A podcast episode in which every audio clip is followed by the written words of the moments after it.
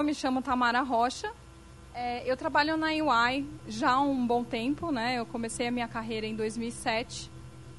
Eu saí da UI também por algum tempo para ver como que era o mercado. E antes da UI eu trabalhei em outras é, em outros negócios, né? Eu trabalhei numa indústria é, como estagiária, né? Na época que eu estava é, estudando para ciências contábeis, né? Eu sou formada é, em contabilidade. E aí, depois da indústria, eu trabalhei um tempo num banco que foi adquirido pelo Bradesco. Quando eu trabalhei lá no banco, em 2006, é, eu ouvi falar sobre investigação é, dentro de uma organização é, pela primeira vez, né? Porque para mim investigação era uma coisa de detetive, né? A gente vai falar um pouquinho disso aqui, mas foi a primeira vez que eu ouvi falar é, disso e eu me interessei bastante e fui ao longo da minha carreira tentar me encaminhar para essa área. Tá? Eu vou falar um pouquinho mais da minha carreira no decorrer da, da, da, palestra e vou compartilhar com vocês também alguns casos que eu participei. É, infelizmente não vou poder citar nomes, porque todos os trabalhos que eu faço a gente assina um termo de confidencialidade né, com os clientes. Mas eu vou poder falar um pouco sobre as investigações que eu conduzi, os trabalhos de perícia que eu conduzi e os resultados alcançados. É, eu trabalho na UI uh, eh, atualmente numa área que chama uh, Forensic and Integrity Service, uh, que é a área responsável por conduzir tanto os trabalhos de compliance quanto trabalhos de investigação e trabalhos de disputas na área contábil e outras áreas também. Por isso que, que foi legal saber que aqui a gente tem é, outras disciplinas sem ser contabilidade, que a gente vai falar um pouquinho de como que essas áreas é, podem nos ajudar na condução desses trabalhos. Bom, a nossa agenda hoje ela vai percorrer alguns assuntos, tá? É, o primeiro é o que é contabilidade forense e os conceitos relacionados, tá? Para a gente entender se, é, essa informação, né? O que, que é contabilidade forense, o que, que é fraude. É, o outro assunto que nós vamos falar é sobre a carreira. O que, que é exigido, né? Qual é o perfil que a gente precisa para seguir nessa carreira. Nós vamos falar também sobre os tipos de serviço nessa área, que aí são aqueles serviços que eu já introduzi, né? A contabilidade, é um pouquinho de trabalhos na área de perícia, trabalhos na área de investigação e trabalhos na área de compliance. E no final nós vamos falar sobre alguns casos práticos, tá? Dentro da, dessa parte de casos práticos, é, na verdade eu vou falar sobre cases no decorrer da palestra, e dando exemplo com cases que eu participei. Nessa parte final de casos práticos, eu vou falar de casos que a gente pode falar das empresas, tá? Então, são casos públicos e que todo mundo conhece e vocês vão poder também participar e me ajudar. O que é contabilidade forense, né? A contabilidade forense, em algumas literaturas, ela também é chamada de auditoria forense. Todos nós sabemos que contabilidade e auditoria, elas têm possuem atividades relacionadas. Ora, a contabilidade ela se envolve ali na preparação das demonstrações contábeis por meio dos lançamentos dos registros contábeis. A auditoria ela se envolve no exame dessas demonstrações, né? Para quê? Para trazer uma confiança para o leitor é, dessas demonstrações. Né? A gente vai confiar muito mais num balanço auditado do que num balanço que não foi auditado. E o termo forense, geralmente ele inspira é, visões de lei e ordem, né? Uh, ou cenários de CSI, né? A gente está assistindo aquela série legal, onde tem um monte de detetives tentando resolver um caso para descobrir quem cometeu um crime. Bom, mas então como que essas palavras, né, contabilidade e forense, elas podem se conectar né, e se completar? Felizmente a gente tem a resposta no próximo slide. Forense, de um, de um modo geral, tá? Tem vários conceitos, se você entrar ali em conceito jurídico, vai, vocês vão encontrar páginas e mais páginas falando sobre o termo forense. Mas de uma forma bem resumida, ele significa aplicar um conhecimento científico para questões legais. Então, contabilidade forense, ele é um estudo e a interpretação da evidência contábil para sustentar medidas judiciais, tanto no âmbito civil, criminal, trabalhista, entre outros. Mas também outros contextos, né? não só o contexto judicial. Vejam, a gente pode conduzir uma investigação e uma empresa, no decorrer da investigação, ela não decidir levar ao final, né? A gente pode até identificar a fraude, e ao final dessa, dessa investigação, a empresa ela pode decidir, ah, não quero levar isso ao público, né? Porque quando a gente leva para o judiciário, se torna público o escândalo de uma empresa. Então, ela pode decidir resolver por ela mesma, através de demissões, demissões por justa causa, né? E os, esses trabalhos também envolvem contextos do quê? da gente aprender com aquela, com aquela fraude que foi cometida e melhorar os controles da empresa, né? Implementar novos controles para fazer, é, para evitar essas fraudes é, de um outro modo, ou que essas fraudes se, sejam reincidentes. Então, de uma, dessa forma, os contadores eles combinam as técnicas e os conhecimentos que eles têm com contabilidade e auditoria com as habilidades investigativas que eles adquirem no decorrer da carreira. Essas habilidades, elas são sempre aplicadas para buscar evidências, mas às vezes durante uma investigação, é, nem sempre a gente tem que. Isso eu vou falar mais para frente também, mas só para adiantar aqui, nem sempre a gente vai com foco. Ah, existiu uma fraude, ocorreu uma fraude, eu tenho que identificar uma fraude. Gente, se a gente for assim, a gente está indo muito enviesado. A gente precisa é, também, às vezes, fazer um trabalho contrário para provar que aquilo não foi uma fraude. A fraude não ocorreu, pode ser um erro. Bom, então agora adiantei o slide, mas só explicando, né? O que, que é a fraude, então? A fraude é um ato intencional de um ou mais indivíduos da administração, dos responsáveis pela governança, de empregados ou terceiros, que envolva dolo para obtenção de vantagem injusta ou ilegal. Internacionalmente, é, são reconhecidos três tipos de fraude. É, que são categorizados da seguinte forma: corrupção, apropriação indébita de ativos e demonstrações fraudulentas. Bom, corrupção, acho que eu não preciso nem falar, né? Todo mundo já todos os dias eu acho que a gente vê isso nos jornais e a gente lê sobre isso, né? Que é pagamento de propinas. É, tem vários escândalos hoje em dia aqui no Brasil, infelizmente, é, envolvendo corrupção. A apropriação indébita de ativos, ela significa o quê? Da pessoa se apropriar ou obter, é, um, obter incentivo financeiro da empresa. Por exemplo, a, não necessariamente pegar o dinheiro, mas ela pode apropriar ativos mesmo da empresa. É, um exemplo clássico que a gente tem de que é bem comum nas investigações que eu conduzo de apropriação indébita de ativos é uh, reembolso de despesas com notas falsas. Então, é, o funcionário ele tem direito a reembolsar algumas despesas. Às vezes a empresa tem uma política para isso. Ah, um funcionário na área de vendas, teve um caso recente que eu fiz sobre isso. Ele promovia eventos e ele podia reembolsar despesas desse evento. Bom, o que, que ele começou a fazer? Ele começou a forjar eventos que não existiam, dizer que eles iam acontecer em tal dia, tal data, e ele começou a montar notas fiscais para pedir reembolso.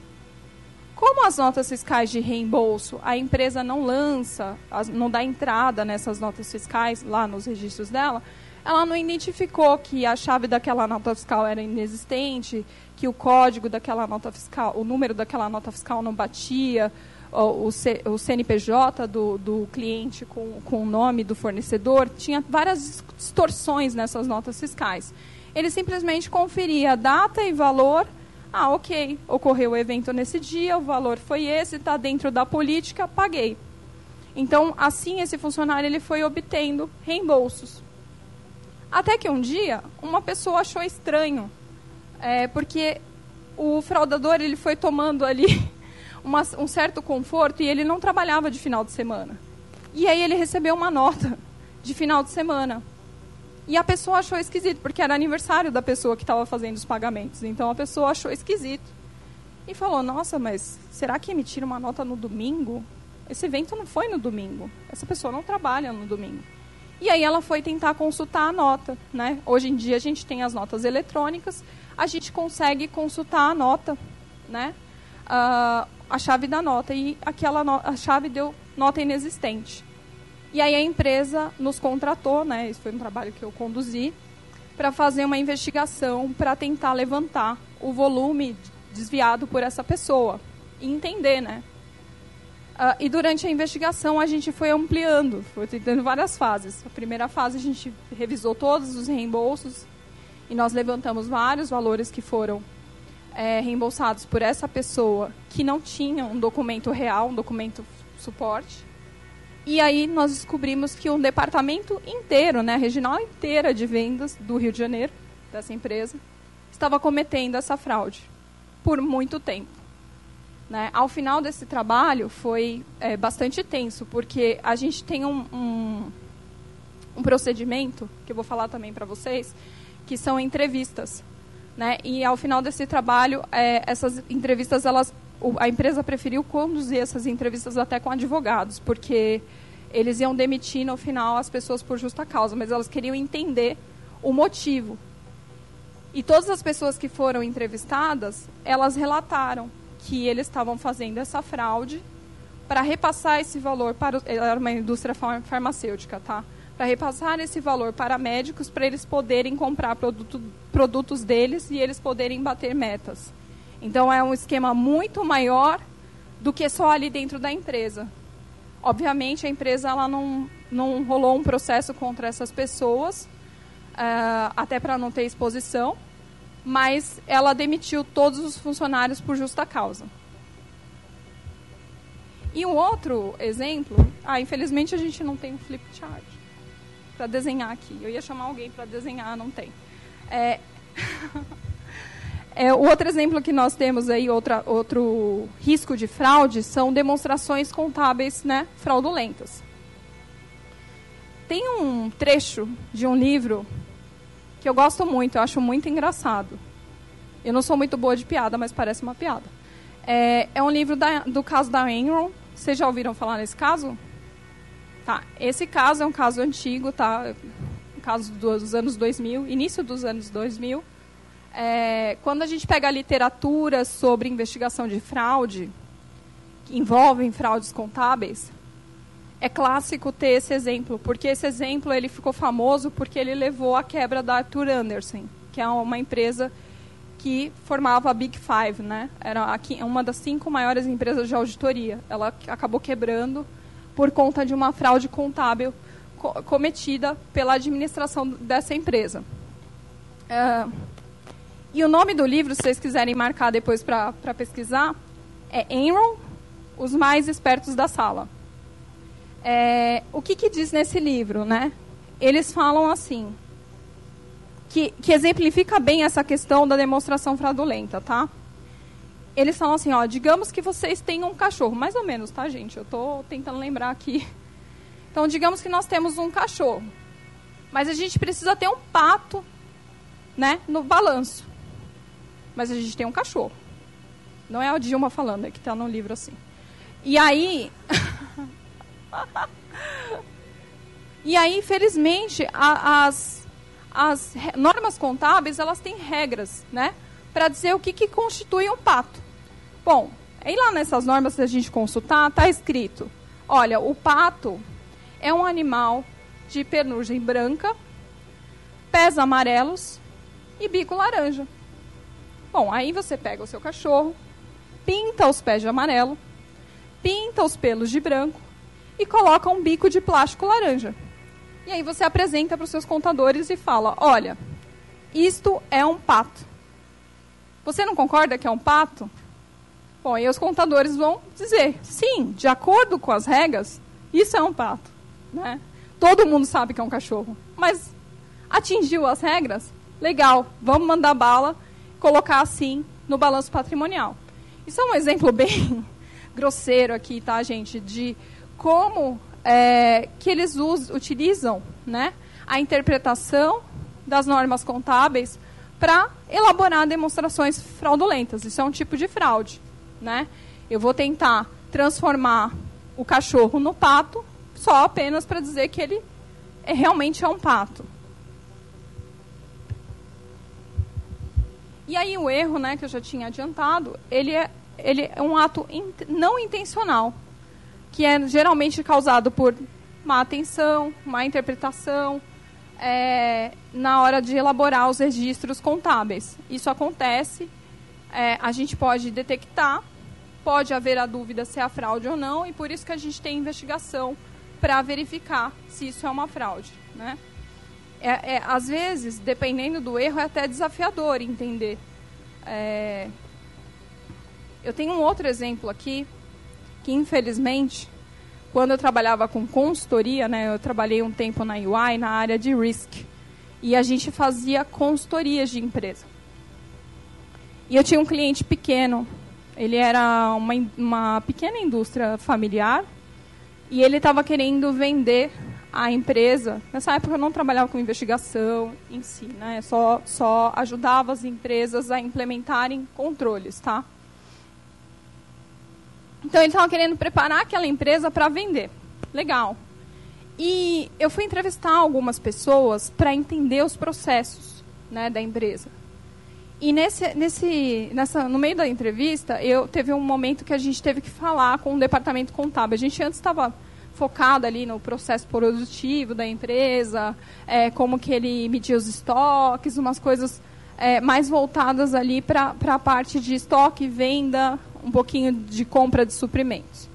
Mas teve um momento que eu quis entender ali com o pessoal da contabilidade, o, o, a rotina, né, como que eles definiam é, os itens que eles ativavam no balanço. E aí eles me responderam assim, olha, a gente tem uma instrução aqui que vem de cima. Na dúvida, a gente imobiliza. Isso me deixou super assustada.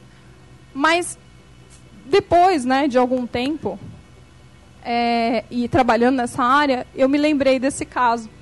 E eu falei, nossa, não é que na dúvida imobiliza. Ele queria imobilizar para deixar o ativo maior. Porque ele ia querer vender a empresa mais para frente. Né? E essa despesa ele ia despesando aos poucos. Ia mudar o cálculo do EBITDA da empresa. Então, ele tinha outros objetivos por trás.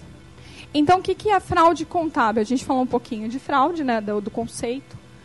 A fraude contábil é o ato intencional de omitir ou manipular as transações, a adulteração de, documentos, que foi o exemplo que eu dei, né, das notas fiscais, dos registros e demonstrações contábeis. Ela pode ser caracterizada por manipulação, falsificação, é, alteração né, de registros e documentos, de modo a modificar os registros de ativos, passivos e resultado. Ela também pode envolver a apropriação indébita né, de ativos, a supressão ou omissão de, de transações nos registros contábeis, é, registros de transações sem comprovação, a pessoa vai lá e cria o registro, e a aplicação de práticas contábeis indevidas. É, esse caso aqui de apropriação indébita de ativos, eu tenho um exemplo bem legal. Eu recentemente eu fiz um trabalho por uma empresa é, estrangeira. A empresa fica sediada na China. Ela fez uma parceria com uma, empre com, com uma pessoa aqui no Brasil. Na verdade, essa empresa queria vir para o Brasil, não conhecia ninguém aqui. Uh, um dos sócios da empresa estava estudando na França, conheceu um brasileiro e falou: legal, vou abrir uma empresa, vou abrir, expandir minha empresa para o Brasil e você vai me ajudar na base da confiança, né? E aí a empresa mandou um container de produtos para esse sócio brasileiro começar a trabalhar aqui e vender. Quatro meses depois, os produtos eram mais ou menos assim. Então vocês imaginam um container cheio de produtos, produtos desse tamanho, tinha muito produto. Passaram-se passaram então quatro meses, esse sócio brasileiro falou: olha, eu preciso de outro container. Acabou. Ah, legal me passa o balanço, eu quero dar uma olhada. O pessoal na China queria confirmar. Olhando o balanço, ele olhou o estoque intacto, praticamente. Ué, como que ele vendeu tudo? Não faz sentido, né? O que está acontecendo? Cadê o dinheiro dessa venda? E começou a fazer várias perguntas e não tem a resposta. E aí esses sócios, a empresa na China nos contratou para fazer uma investigação aqui no Brasil. E no final das contas, nós descobrimos que esses, esse estoque, na verdade, ele estava registrado em poder de terceiros Só que as notas que suportavam essa, esse, essa movimentação né, no balanço eram notas de amostra grátis. Essa pessoa que estava aqui como sócio desse, dessa empresa chinesa, ela estava desviando esses produtos porque ela já representava outras marcas e outras empresas que vendiam produtos similares. Então ela estava retirando isso como amostra grátis, mantendo no balanço para não, não dar um problema ali no final, e achou que ia estar tá tudo certo, que ninguém ia perceber. Bom, esse caso eu ainda não sei o resultado, né? Isso virou um processo criminal, né? Porque ele se apropriou desse estoque e está rolando ainda quando o processo judicial geralmente é mais demorado. Mas esse é um outro exemplo de apropriação né, de ativos é, que não envolve dinheiro. Né? De fato, ele estava se apropriando do, do, estoque da empresa. Assim como acontece né, uh, de, for, de forma menor, né? a gente está falando de casos grandes aqui, mas tem pessoas que têm hábito de pegar material de escritório da empresa e levar para casa. Né? Ah, tem um. Estou precisando de um caderno novo para minha aula de inglês. Aí vai lá e pede o caderno no estoque, no almoxarifado da empresa e leva. Então são, é, são exemplos de apropriação, né? De bens que não são seus, é da empresa.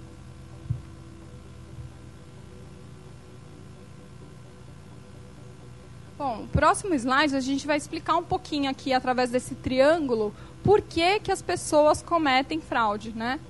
Uh, em 53, um estudioso chamado Donald Chrissey, ele que estudava um pouquinho sobre o comportamento das pessoas, ele tentou em, desenhar é, em, de forma gráfica, né, para transmitir isso, uh, qual que era a motivação, o que que, que que levava as pessoas a cometerem fraudes. E ele pensou e chegou no resultado desse triângulo. O primeiro item que ele falou é a questão, né, que ele diz no estudo dele, é a questão da pressão ou do incentivo, que é a necessidade que a pessoa tem para cometer aquela fraude, né? O que, que a gente pode pensar aqui um, como exemplo? Ah, alguém na minha família está doente, eu preciso de dinheiro para comprar um remédio que é muito caro, eu não tenho esse dinheiro ou eu tenho alguma pressão para bater alguma meta interna da empresa. Tem vários motivos, tá? Então, é, na cabeça do fraudador, ele passa, percorre essas três pontas, tá? Outra ponta é a oportunidade. Vocês já ouviram, né? A oportunidade faz o ladrão. Isso é bem famoso. É, o que, que acontece? Isso é a percepção que esse indivíduo vai ter sobre a vulnerabilidade uh, dos controles da empresa, uh, do, do, que ele quer fraudar. Né? Ele percebe, ah, não tem fiscalização, ninguém vem aqui e confere meus reembolsos. O caso de reembolso é uma coisa clássica. A pessoa foi. A gente percebeu lá, depois a gente fez um gráfico desse trabalho, a gente percebeu que começou aos pouquinhos. De repente virou um negócio enorme. Porque, ah, mandei uma nota, ninguém falou nada. Vamos tentar mandar a segunda vamos pedir terceiro reembolso. Aí foi, foram aumentando. E pior ainda, né? Contou para os amigos, né? Vamos, todos, todos nós vamos pedir reembolso. E o último é a racionalização. O que, que é isso? É a percepção moral que esse indivíduo tem do que é certo e o que é errado. O que é certo e o que é errado para mim pode ser diferente do que é certo e o que é errado para vocês. Né? Cada um tem uma percepção moral. A gente não está falando de lei aqui. A gente está falando de percepção moral é, e isso vai depender de muitas coisas. Vai depender do, do ambiente onde a pessoa foi criada. Vai depender da educação que ela teve. Vai depender de várias coisas. Mas, né, no final dos anos 80, o que, que aconteceu? Essa questão da racionalização ela começou a ser pensada também de outra forma. Porque tem gente que sabe que aquilo é certo e sabe que aquilo é errado, né? Ele tem, é, as pessoas têm essa visão, sabe o que é a fraude. Então eles emendaram um novo elemento aqui, que é o estudo da habilidade ou a capacidade que esse indivíduo tem para cometer a fraude. Transformando então esse triângulo no diamante da fraude. Né? Você é capaz de fazer isso? Ah, esse celular está aqui, está no chão. Né? Vamos ver. Eu preciso de dinheiro. Né? O celular, o celular está caro, né? Vamos dar fácil de repassar. Oportunidade, está no chão, ninguém está olhando. Né? A questão, ih, apagaram. Racionalização. Mas é certo pegar o celular? A pessoa não vai dar falta? Vai. Mas eu sou capaz de pegar. E aí ela pega. Né? É isso que a gente fecha o raciocínio falando da questão da capacidade. Tem gente nunca vai, ter, vai ser capaz de cometer uma fraude, por mais que tenha um motivo, que tenha uma pressão, que ela tenha oportunidade, ela não vai cometer esse delito. Também por uma percepção moral, né? O que, que vocês, se vocês forem pesquisar sobre isso, vocês vão ver que tem um movimento novo que vai transformar esse desenho num pentágono. O que, que é esse movimento novo? Tá? A gente está adicionando um novo item nesse desenho, é, que é apetite, o apetite ao risco que a empresa tem para casos de fraude. Tem empresas que vão pensar. E, e, realmente isso, pensando do lado empresarial, tá? Eu não estou pensando na, minha cabeça de investigador, porque na minha cabeça de investigador isso não entra ainda. Estou tentando. Porque eu acho assim, quando a fraude ela existe, é fraude, não importa o valor envolvido. Mas para a empresa, tudo é, importa, né? A questão do valor envolvido. Ela não vai querer investir milhões de, de reais, milhões é, de esforço e tempo para implementar controles. Então, ela vai definir um apetite que ela tem para o risco de fraude. Ela vai definir um limite, tanto de valor quanto de, de exposição, né? Porque a fraude ela não implica só em você perder dinheiro, implica em outras questões. Então tem empresas e tem empresas grandes que têm esse, esse, essa ideia, né? E já tão, já implementam a questão do apetite de risco para fraude, tá? Principalmente empresas estrangeiras. É, o nosso setor aqui de healthcare no Brasil, ele é um setor meio complicado. Essa questão que eu falei para vocês, ah, eles pegavam reembolso para pagar os médicos, me parece que é verdade mesmo. Isso acontece. E acontece, acho que muito, porque a gente faz investigações diferentes em outras áreas de healthcare, sem ser, às vezes em farmacêutica, às vezes em hospitais, às vezes em, em fornecedores de, de equipamentos. E a gente vê essa justificativa. Ah, para eu entrar naquele negócio, eu preciso dar um pouco. Para eu ter a oportunidade de vender, eu preciso dar um pouco. Então, essa empresa ela já sabe que ela vai se estabelecer aqui no Brasil, e o Brasil já tem essa fama, ela vai definir um limite ali do risco. Né? Tem, tem empresas aqui que elas dão esses, esses valores para esses funcionários de venda trabalharem, e elas nem pedem documento em troca. Ah, você vai ter um limite de 10 mil reais para você fazer o que quiser nessa semana de, desse evento. E beleza, se, se no orçamento não couber, você me passa que eu aprovo. O que, que é isso? Às vezes 10 mil reais é muito para aquele evento, eu não sei. Ela não quer olhar. Ela não quer perder tempo olhando. E se ali foi alguma, uh, algum pagamento de propina, alguma coisa. Foi. Ela não participou, ela não está vendo, ela não recebeu o documento em troca para conferir. No próximo slide, nós vamos falar um pouquinho sobre a parte contábil disso, tá? Uh, então, quais são as razões que as fraudes, pela, pelas quais as fraudes contábeis são cometidas, né? Aqui são alguns exemplos, tem vários. Mas é geralmente é para ocultar o verdadeiro desempenho de um negócio, que geralmente ruim, né? Uh, no caso do exemplo que eu dei, a empresa quer uh, mais para frente vender aquele negócio para um, um fundo de investimentos. Então, ela vai poder manipular as informações para parecer que aquela empresa é sadia, né? E tentar vender é, esse negócio de uma forma mais rentável. Ela pode também usar para cumprimento de disposições contratuais assumidas, como financiamentos, compromissos com acionistas, governos, entre outros. Isso acontece muito em contratos de concessão. Isso já vi muito. Contratos de concessão, geralmente a gente tem é, percentuais né, definidos de índices. Tá? Então, uh, por exemplo, uh, eu posso comparar quanto que está o capital daquela empresa perante as dívidas, fazer várias comparações. E ele pode estabelecer percentuais. E aí, para você atingir e não perder o contrato da concessão, a empresa pode facilmente manipular os dados e apresentar para o governo dizendo, olha, eu atingi. Né? E aí tem um passo antes, que é o passo que, a, que aconteceu no caso da, da Enron. O auditor tem que comprar aquilo. Então o negócio tem que ser muito bem feito.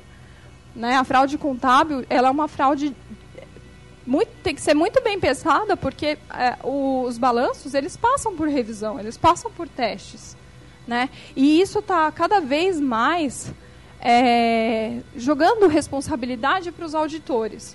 Né? O mercado está cada vez mais falando para esses auditores, olha, eu sei, o seu objetivo é dar um conforto sobre o balanço, Tá, mas eu quero saber se aí tem fraude.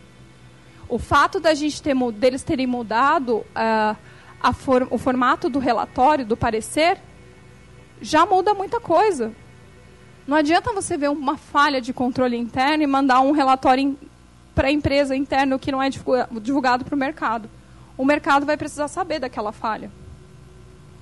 Né? Porque acontecia, acontece muito assim da empresa, olha, eu tenho um problema de conciliação no meu contas a receber, porque a minha empresa era familiar e eu vendi para outra empresa e agora virou um monstro, juntou várias empresas e a gente precisa parar para organizar. Eu contratei uma consultoria, eles mostram lá um, um contrato e falam, e falam, olha, daqui dois anos isso está regularizado. Não levanta, pelo amor de Deus, esse ponto no parecer. Não dá tem que informar. Às vezes isso daí significa. E, e, na zona, a gente esconde muita fraude. Né? A gente percebe que empresas que têm esse perfil geralmente têm é, muita bagunça dentro dos controles. Né? Não, não sei aqui dá para chamar de controle. Ela, ela, ela prefere trabalhar na bagunça. É muito difícil entender a transação. É muito difícil entender como que, no final, aquilo volta, né? Sai o dinheiro, vai para onde, vai para como que isso vai voltar para a empresa? Isso vai dar re retorno para a empresa? É difícil entender. É, empresas que têm muita operação é, entre intercompany, entre companhias. Ah, eu empresto dinheiro para lá, que empresta para cá, que empresta para lá, lá. Onde foi onde está esse dinheiro? E não temos resposta, né? Então isso geralmente é feito para esconder alguma coisa. E cabe aos auditores olharem e entenderem a fundo o que está acontecendo. Outro ponto é para preservar status, que aí está é, relacionado aqui com manter riqueza e status pessoal também. Uh, outra coisa, outro ponto é para evitar fracassos e constrangimentos. Né? Esses três últimos pontos aí podem estar relacionados a metas metas gerais da empresa. Um exemplo que não está aí, que aí é, é para ocultar o verdadeiro desempenho geralmente bom, talvez, é a questão da, de impostos. Exatamente. Porque, gente, é, é que eu peguei a maioria da, das informações eu venho pegando de literatura internacional, mas aqui no Brasil é muito comum. Ah, no final eu quero que o meu lucro seja menor para eu recolher menos impostos. E aí vai. E, e inventam coisas dentro do. despesas que não existem. Tem uma série de análises que a gente pode fazer dentro do balanço para detectar isso. Que aí fica mais com os auditores fiscais, né? E aí depois isso vira uma disputa e eles contratam a gente para tentar ajudar, né? Tem, olha, dá para ajudar? Eu fiz uma operação tem um ágil aqui, não estou conseguindo explicar. Você vai ver, tá uma zona o negócio, não teve planejamento. Complicado. Isso é um pouco do que eu falei também, né? Que o verdadeiro custo da fraude, ele é ainda maior do que a perda do dinheiro. Porque isso leva muito mais do, da empresa, né? Impacto de, de tempo, né? O esforço que você tem para resolver, às vezes para a produtividade da empresa, a questão de relacionamento e reputação dessa empresa fica totalmente ruim no mercado, né? Ah, é muito complicado. E de acordo com o um relatório da CFE de 2016, a gente tem alguns dados. Só para explicar aqui, a, a CFE ela é uma associação de investigadores de fraude. Tá? Ela, ela certifica investigadores do, de fraude globalmente. Né? Ela é uma associação dos Estados Unidos. Vocês, se vocês tiverem interesse, vocês podem é, prestar tá? A CFE, ela tem umas regras lá, acho que tem que ter algum tempo de experiência. Mas, por exemplo, um auditor, um contador, é, uma pessoa na um advogado, não tem uma regra assim, você precisa ser formado nisso, tá? É, é multidisciplinar.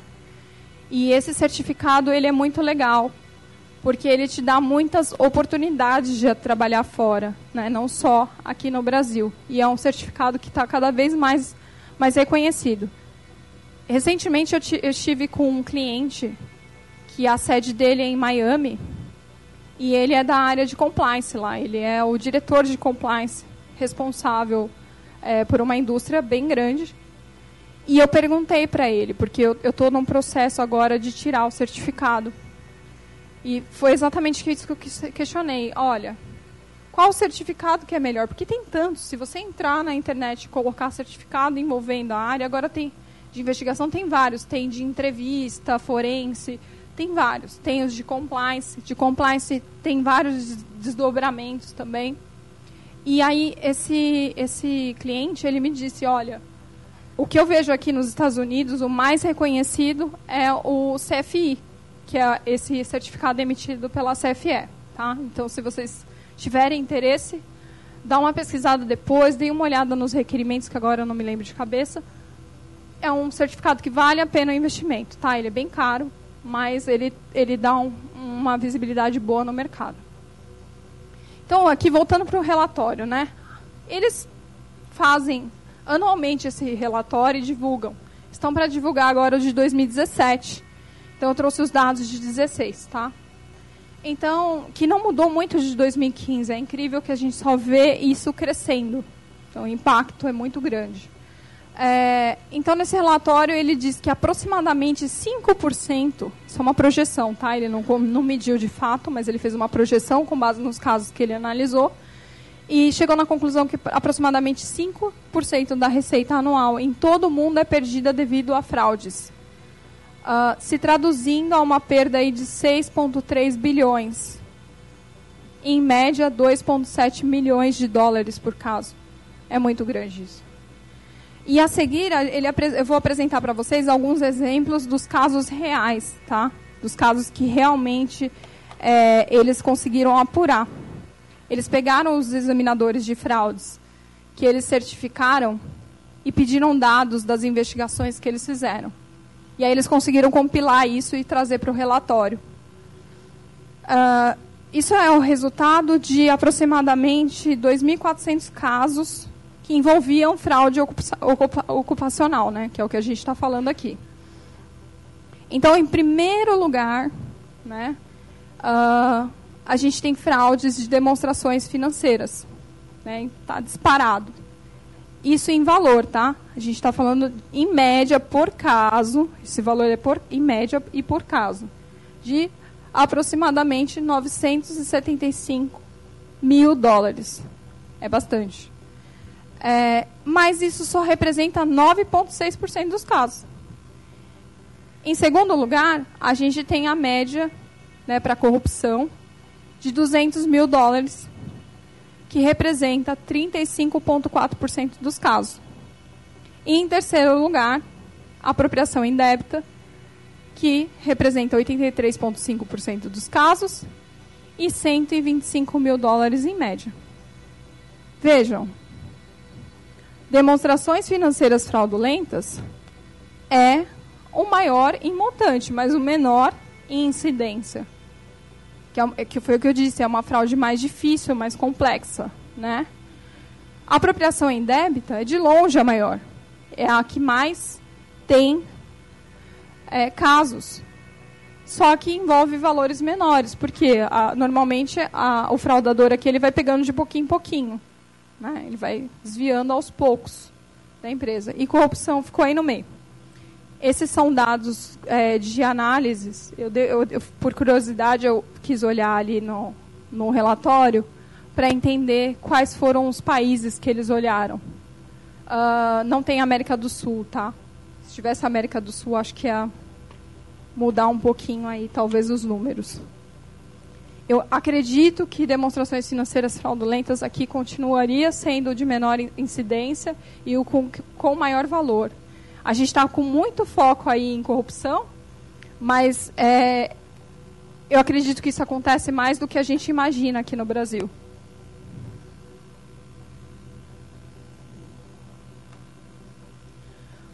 Outro resultado que é apresentado nesse relatório é onde essas fraudes são cometidas, né? 37,7% na iniciativa privada, 28,6% nas estatais, 18,7% no governo e 10,1% em entidades sem fins lucrativos. Aqui, entre companhia pública e governo, tem uma correlação grande, né? Se for olhar, eu acho que é, faz sentido estar uma seguida da outra, porque uma coisa chama a outra. É, ali, atividades sem, de empresas sem fins lucrativos, também para nós aqui, acho que olhando o Brasil, tá, tentando trazer um pouco com os cases que eu analisei. Ah, essas empresas são as que menos procuram a gente para fazer investigação, realmente. Por quê? Porque às vezes, a, a, quando a gente pensa em entidades sem fins lucrativos, as pessoas que estão ali, elas estão ali por uma causa, né? Elas não estão ali por dinheiro, geralmente as pessoas estão ali por é, ajudar o próximo, por uma causa maior, né? Então, faz sentido ser o último lugar. Pode ser que esses 10% aí estejam relacionados a empregados dessas empresas, né? E aí, o próximo slide, a gente vai falar um pouco de como que chega, né? Ah, como que a gente... Quando que a gente sabe que... É resultado também do relatório da, C, da, da CFI. Mas, assim, como que isso chega para a gente? Né? Por que, que eu vou investigar? Alguém chega assim com uma ideia, ah, vamos lá, vamos investigar? Não, né? Isso é muito caro. Custa muito caro ficar contratando auditoria toda hora, consultorias para fazer investigação. É, geralmente, as empresas têm canais de denúncia. E eu vou dizer sério aqui, as empresas que não têm canal de denúncia, elas estão perdendo muito. É muito necessário. Porque é aqui que você sabe o que está acontecendo dentro da sua empresa. Né? Além de receber denúncias como assédio, né? também tem muitas denúncias de fraude, má gestão, outros assuntos que são importantes para a empresa tomar uma medida rapidamente, né, para colocar de novo as coisas no eixo. Então, 52% uh, desses casos que eu apresentei para vocês foram apurados através de denúncias de empregados. 18% de clientes, 14% denúncias anônimas, 10% denúncias de fornecedores, 3% de acionistas e 2% de competidores. Eles avisaram. E o canal de denúncia, ele serve tanto internamente né, para a empresa, quanto externo. O que geralmente as empresas têm são é, canais de denúncia no seu próprio site, não é saque, tá? É canal de denúncia. A pessoa pode entrar lá e falar, olha, eu não me sinto confortável em dizer que eu sou a Tamara, é, que trabalha na UI, que viu uma coisa errada da empresa X. Eu posso entrar lá e fazer uma denúncia anônima. Às vezes vem muita sujeira né, no canal de denúncia, assim, coisa que não vai servir para nada. Às vezes vem briguinha de funcionários tal. Por isso que a empresa ela tem que ter o canal e uma área ou um, uma consultoria especializada que ajude a filtrar os casos que realmente precisam ser investigados. Mas esses casos que eu acabei de passar para vocês, eles não teriam sido descobertos se essas pessoas não tivessem denunciado. Né? Então é muito importante.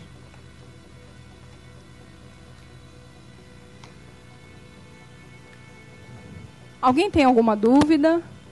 Alguém quer falar um pouquinho? Gente, pode. Eu, tenho uma parte no final que é uma parte para dúvidas, perguntas, mas eu acho que se vocês quiserem já perguntando durante a apresentação, não tem problema. Se for uma coisa que eu vou falar mais para frente, eu aviso e aí a gente vai conduzindo. Dúvida? Pergunta? Deixa eu, deixa eu te dar o microfone, que acho que tem um pessoalzinho lá na outra sala. E eles precisam escutar também.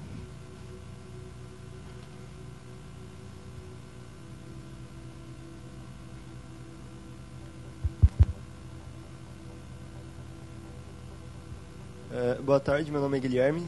E você falou sobre apetite ao risco, né, que seria o pentágono é, daquele triângulo. E você falou que eles têm um, as empresas têm um certo é, patamar de apetite, um, um, limite, né, de apetite ao risco. É, vamos supor que uma determinada empresa ela apura esse nível de, de fraudes e não e não atinge esse esse limite. Isso implica necessariamente que ela não vai tomar nenhuma providência em relação àquela fraude? Ótima pergunta. É, é, o que, o que, que eu disse sobre apetite? Né? É, isso é um movimento que está vindo. A gente não, não, não tenho clientes aqui no Brasil é, que já me dizem, olha, mas eu sei por conta das ações que ele coloca. Por exemplo, ah, vou estabelecer um valor que a pessoa pode fazer o que ela quiser e não vai precisar prestar contas. Mas aí, se tiver uma denúncia, né, vamos supor, a gente tem 10 mil reais para gastar num evento. E a gente faz um almoço numa padoca aqui do lado, que vai custar mais barato, e convida as pessoas para conversar. Que às vezes é evento para apresentar produto, então não precisa ser um negócio muito formal, né?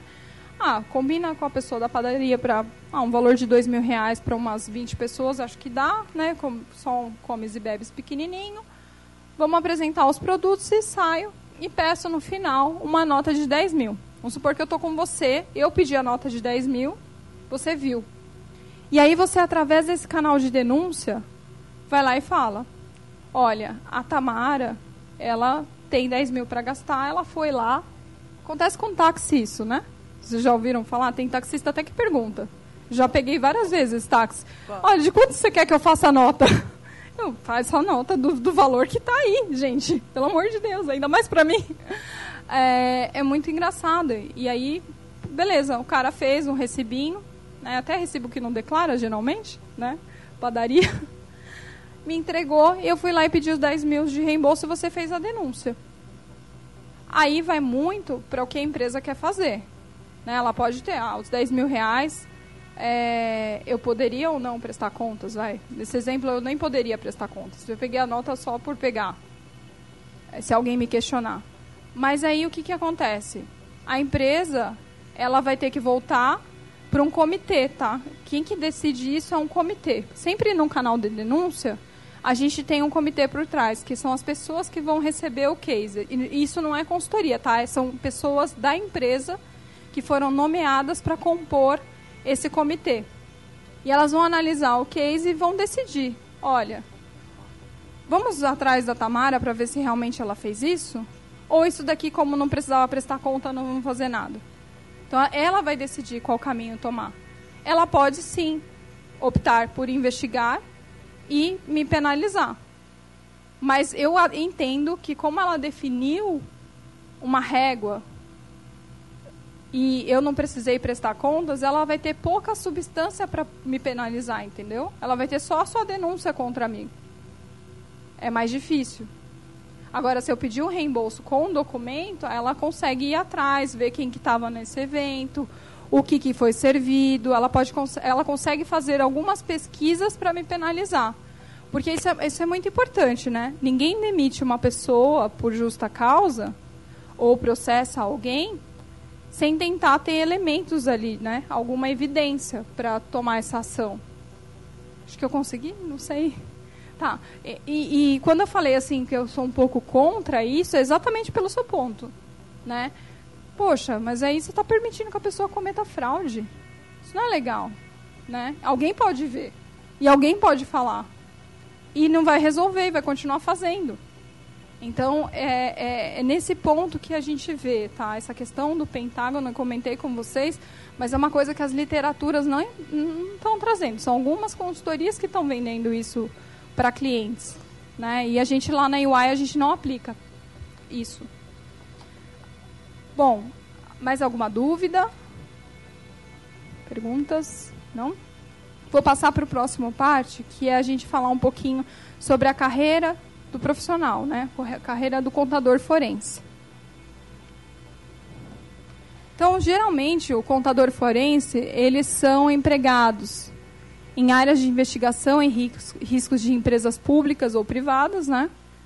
Uh, consultorias especializadas em consultoria de riscos, serviços de contabilidade forense, ou até mesmo por firmas de advogados, companhias de seguro, organizações governamentais ou instituições financeiras. Isso é curioso. É, antes, acho que advogados não, não contratavam contadores e economistas, etc. Algumas firmas grandes, que a gente está vendo um movimento bem legal aí, estão contratando. Inclusive, teve um, um colega meu de trabalho que ele foi para liderar a área de investigação no escritório de advocacia. Os advogados eles costumam é, vender muito esses trabalhos de compliance e esses trabalhos de investigação. Eles estão ali no dia a dia no contato com o cliente, né? Então é, tem, a, tem firmas de, de advocacia se, se, se especializando nesse assunto cada vez mais, ou eles trabalham em conjunto com uma consultoria. Então eles podem também nos subcontratar para ajudar a resolver questões de clientes deles né, que depois vai gerar algum processo civil, criminal, trabalhista, etc. Ou extrajudicial também. E o que a gente vê também é que cada vez as pessoas estão mais intolerantes quanto à fraude, né? Apesar de algumas empresas definirem aí esse apetite ao risco, as pessoas não aceitam fraude. Ficam indignadas. Tem pessoas se conscientizando com essa questão das notícias, né, que a gente tem hoje em dia de operações da Polícia Federal. É, e as pessoas elas estão é, exigindo mais ações das empresas. Consequentemente, a demanda por contadores forenses e por investigadores está aumentando no mercado. Tem muitas empresas crescendo nessa área.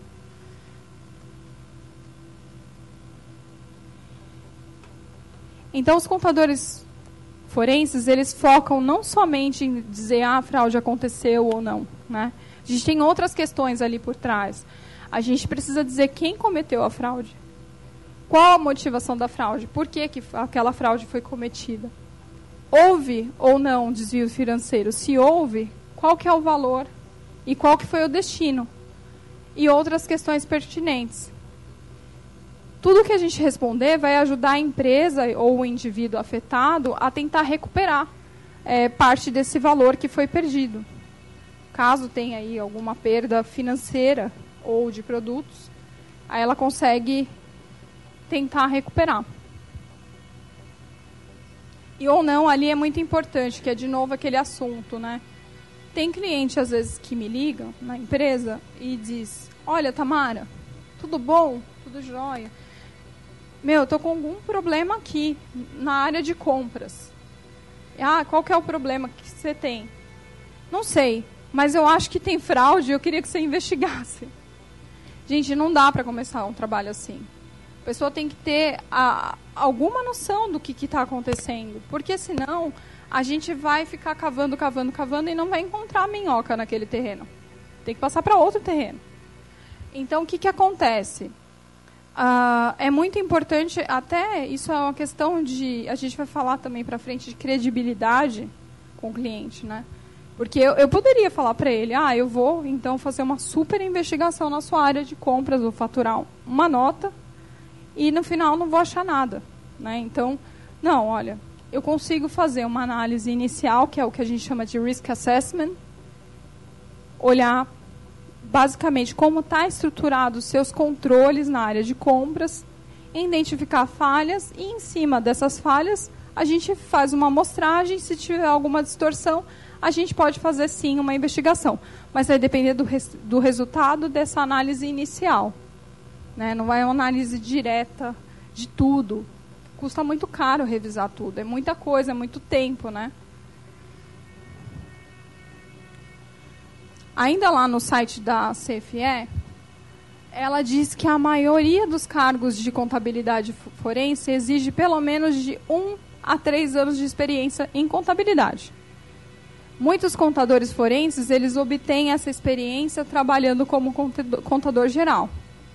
O que, que a gente vê lá na consultoria, é, lá na área que eu trabalho, é, é um pouco diferente, tá? É, tem um movimento, sim, de pessoas que começaram como contador geral e vêm para essa área. Uh, pessoas, vai, administradores que trabalham no, no departamento financeiro, que vêm para essa, essa área, economistas, etc. E também tem é, pessoas que começam do zero nessa área. Ah, eu quero. Hoje em dia, eu acho que a gente tem essa opção. Na minha época, quando eu comecei, era muito mais difícil você entrar direto nessa área. Nem se divulgava, nem sabia, né? É, isso é uma coisa muito recente, a questão dessa profissão. Então, é, a gente tem pessoas que entram é, sem experiência alguma, como trainee, e se formam nessa área. Elas vão, aos poucos, adquirindo essas experiências. Então, não se preocupem aqui com as informações que, que eles trazem no, no relatório. Se vocês é, pretendem um dia é, seguir essa área, não necessariamente você precisa passar por uma área de contabilidade, auditoria, finanças. Você pode, você pode começar diretamente numa área de investigação. Mas, se você tem uma experiência anterior na área de auditoria, isso eu vejo, é muito clara a diferença, né? Quando entra é, pessoas na nossa área, consultores já mais experientes, que passaram um tempo na auditoria, elas têm mais facilidade para entender é, os testes e para entender como que o esquema da fraude pode ter sido montado. Porque ela sabe muito bem a regra. Então, quando a pessoa conhece muito a regra, é mais fácil para ela criticar os desvios, né? Não que a gente não ensine isso para as pessoas novas, mas elas vão demorar mais tempo ali para obter esse conhecimento. Vai ter que ser meio junto. Ela vai é, é uma bomba de coisas ao mesmo tempo. Vai ter que se desenvolver com as técnicas investigativas, mais as técnicas de auditoria e contabilidade. E dentre as responsabilidades dos contadores forenses, nós temos pesquisas forenses para rastrear ativos para recuperação, uh, análise forense de dados financeiros, elaboração de relatórios de contabilidade forense a partir das descobertas financeiras, né? E preparação de dados analíticos para litígio e testemunho técnico, se necessário. Essa parte de análise de dados é muito importante para a gente. Por quê?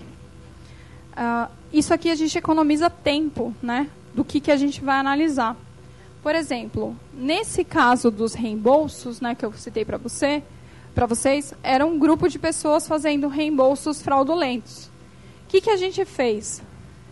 Nós pegamos a base de dados né, de todos os lançamentos de reembolso que a empresa tinha. E primeiro era a denúncia só de uma pessoa. Então, nós começamos a fazer análises desses dados para ver é, se tinha alguma distorção. E foi assim que nós descobrimos as outras pessoas. O que, que aconteceu? Essa pessoa, o montante dela em seis meses foi aproximadamente 200 mil reais. Comparada com o resto da empresa, a média de reembolso dos outros representantes de vendas estava em torno de 50 mil reais e tinha alguns que estavam um pouco a mais. Essas pessoas que estavam um pouco a mais, nós pegamos para amostragem. E aí foi que a gente começou a entender é, um pouquinho mais dos casos e identificar mais fraudes. Então, o que, que eu quero dizer com isso? Geralmente a gente tem padrões, né? Quando a gente fala de, de transações na, da empresa, ela tem padrão. Esse padrão ele pode variar, variar de acordo com a sazonalidade, e aí a gente vai ter essa explicação, mas geralmente é muito padronizado. Então, quando a gente fala de lançamentos contábeis, por exemplo, é, a gente sabe que a empresa trabalha de segunda a sexta e que a empresa não tem política de hora extra e de trabalhar no final de semana. E aí a gente pega e identifica, por exemplo, lançamentos ao final de semana. Pode ser uma distorção. Então a gente começa a analisar. Então, analisar dados é muito importante, porque a gente poupa tempo e foca em realmente o que, que é importante. Né? O que, que realmente é, pode ser um indício de fraude. Transações atípicas. Um, um caso que eu peguei é de favorecimento a fornecedor. A pessoa ela tinha acesso para aprovar até 10 mil reais de pagamento. O que, que ela fez? Ela queria pagar mais para um fornecedor que era parente dela e ela quebrou os pagamentos e fez diversos pagamentos de 10 mil reais ao longo de dias e semanas. E aí a gente, com, com análise de dados, eu consegui sumarizar ali por fornecedor e quem aprovou. E aí quando eu vi que esse fornecedor teve um desembolso de 500 mil reais num mês e quem aprovou era uma pessoa que tinha alçada de 10, bom, o negócio ficou vermelho lá. Ficou uma linha vermelha. Ó, Tamara, você tem que analisar isso. E aí, quando eu peguei para analisar, identifiquei que a pessoa estava quebrando a alçada para não passar para cima, para pagar até é, notas que foram emitidas contra a empresa, emitidas contra a empresa, mas sem a, a prestação de serviço ou sem a entrega do produto. Então, análise de dados é, se vocês puderem investir em cursos de análise de dados ou buscar mais sobre esse assunto, tem vários cursos gratuitos na internet.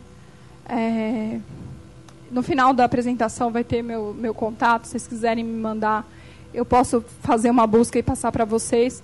Mas é uma coisa que está falando muito ultimamente sobre data analytics, né?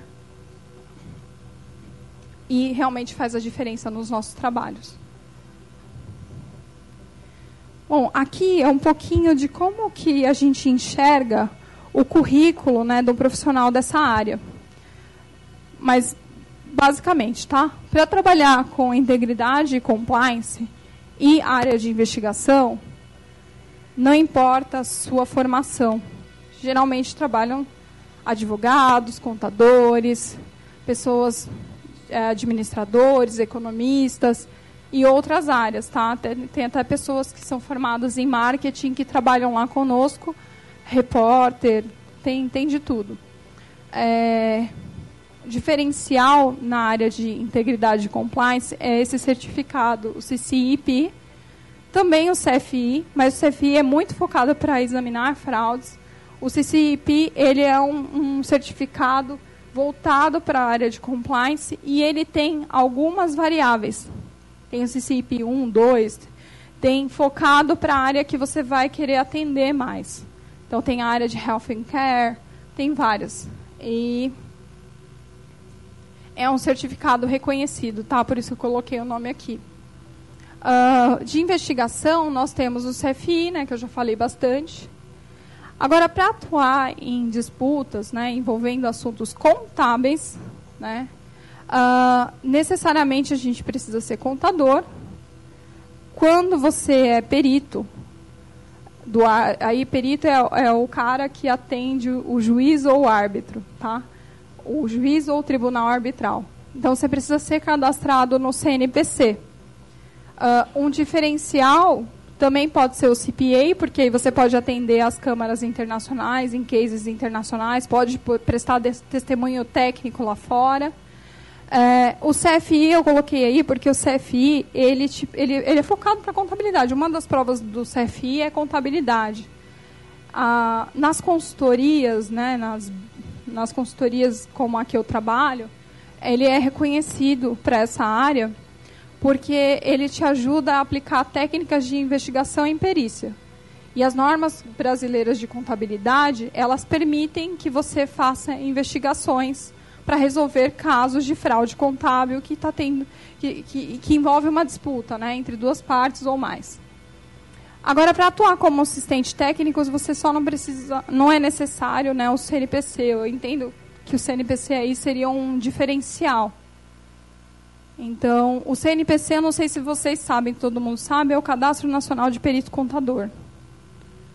É, para tirar esse CNPC, precisa ter o CRC. E acho que a partir do ano passado, o CRC começou a aplicar provas não é uma prova muito complexa, mas a gente precisa ter algum conhecimento para trabalhar nessa área. Conhecimento de contabilidade, obviamente, e algumas coisas da legislação aplicável para disputas, né? Como que é, que é prova, é, como é, você faz a questão de, de independência desses trabalhos, que envolvem outros aspectos que a gente não precisa se preocupar tanto quando a gente faz trabalhos de compliance e investigação. Aqui a gente tem alguns exemplos de conhecimentos que nós adquirimos no decorrer da carreira. Não são exigências para a gente entrar, é, até porque são conhecimentos bem ah, importantes para a carreira e difíceis né, de obter. Eu acho que eu não tenho todos dessa lista. Então, é uma, é, com o tempo, né, você vai sendo especialista dentro dessa área também.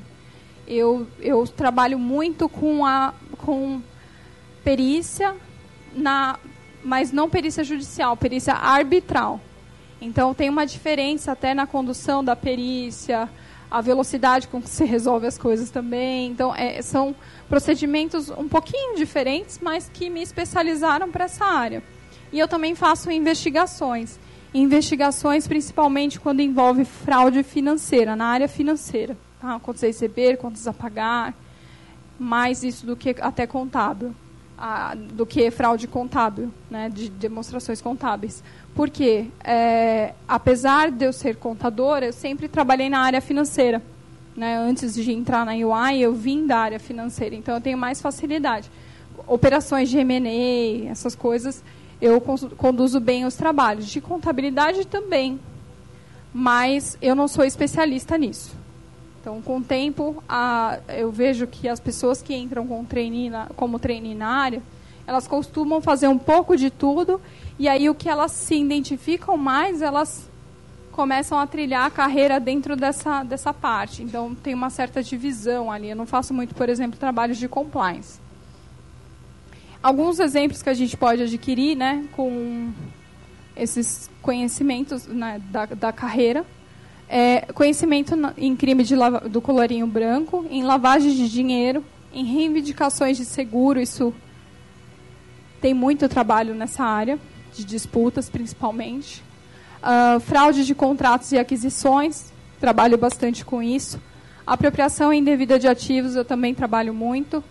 É, fraude de valores, imobiliários, de valores imobiliários. Uh, recentemente eu estou com uma proposta, talvez eu vou fazer um trabalho nessa área é, fraude na declaração financeira, fraude de falência, uh, fraude de cartão de crédito, desfalque, análise de dados financeiros, análise de integridade de evidência, avaliação de danos, busca patrimonial. Esse trabalho é muito legal de busca patrimonial. Busca patrimonial a gente até vê em alguns cases da Polícia Federal. É, acho que agora eu não vou ter um exemplo de cabeça, mas o que, que é isso, né? Você tira é, dinheiro de uma empresa e vai passando para vários lugares. Vira uma árvore. A gente trabalha muito com infográfico, a gente desenha muito nesse trabalho para explicar para onde que foi esse recurso.